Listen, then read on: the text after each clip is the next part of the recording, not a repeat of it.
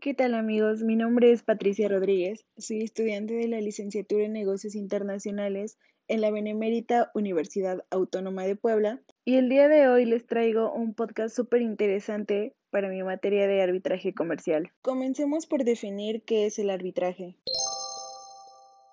El arbitraje es una de las instituciones más antiguas del derecho internacional, tanto público como privado. Su origen remota a la antigua Grecia.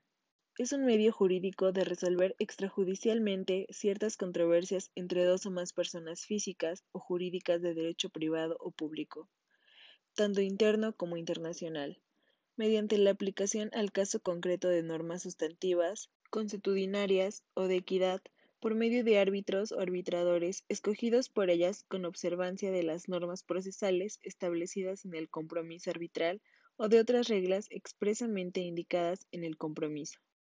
La decisión o laudo arbitral es obligatorio para las partes y puede ser ejecutado judicialmente contra la parte renuente, salvo el caso de que sea un Estado extranjero u otra persona que goce de inmunidad de jurisdicción.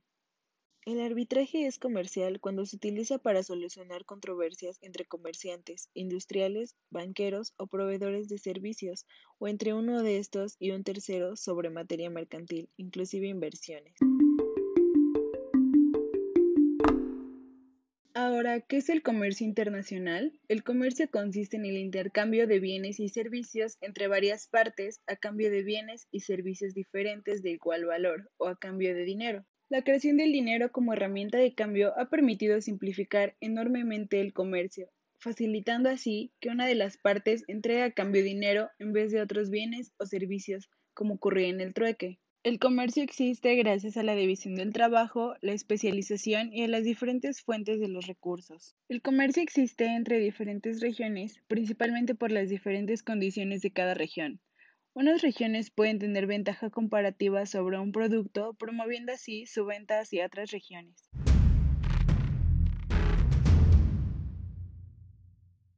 ¿Qué es el arbitraje nacional? Es una figura en la que un tercero imparcial y especializado, llamado árbitro, actúa como juez en la solución de una controversia, emite un fallo que es denominado laudo arbitral y tiene los mismos efectos legales que los de una sentencia judicial.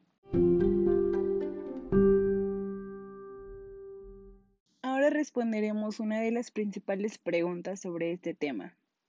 ¿Qué es el arbitraje comercial internacional?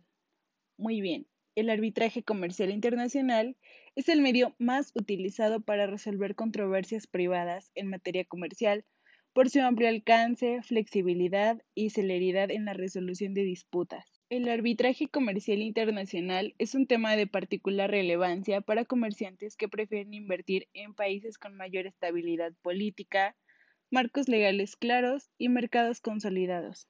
La presencia de estas condiciones son clave para asegurar que sus disputas se resolverán en concordancia con las disposiciones contenidas en las cláusulas arbitrales que han suscrito y que las sentencias que de ellas se deriven se ejecuten en los tribunales nacionales conforme con los principios y las normas aceptados a nivel internacional.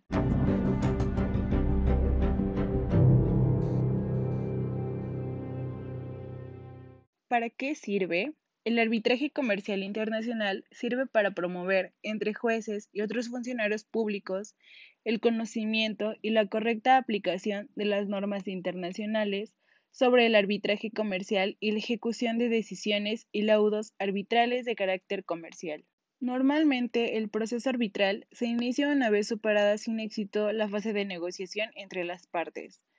El adecuado funcionamiento del arbitraje descansa en la credibilidad, la confianza de las partes en el árbitro designado, la transparencia y el comportamiento ético, así como el reconocimiento de la jurisprudencia.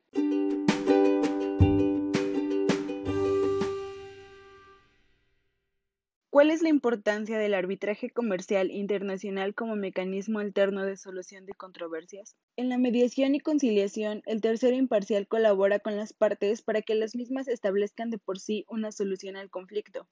En el arbitraje, sin embargo, el árbitro o tribunal arbitral que interviene dicta un laudo con efectos vinculatorios para las partes como si se tratase de una sentencia. En la Ley de Métodos Alternos de Solución de Conflictos del Estado, en su artículo segundo, fracción 9, se alude al arbitraje describiéndolo como un método alterno adversarial mediante el cual uno o más prestadores de servicio o métodos alternos emiten un laudo obligatorio y definitivo para los participantes con el objeto de ponerle fin al conflicto.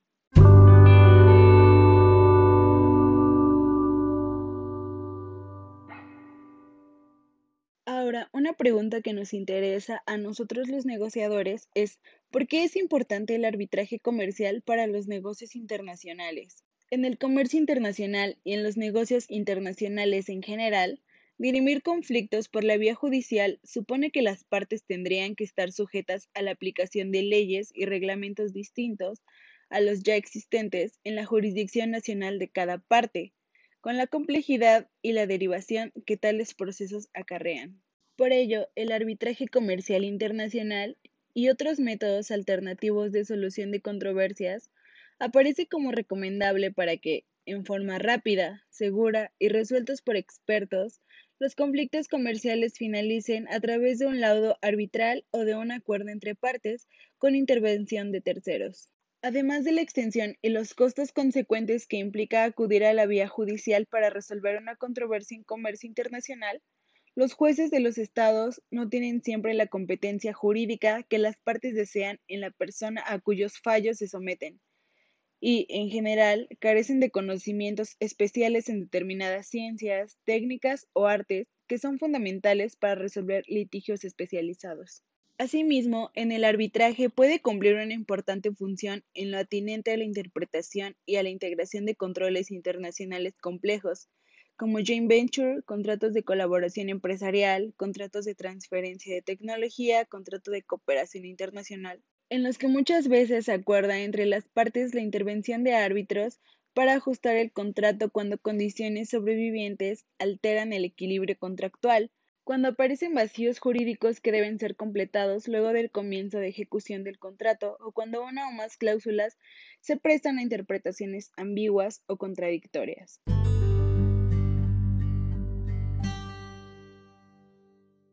Gracias por escuchar este podcast. Espero que hayan aprendido sobre el arbitraje comercial internacional. Hasta luego.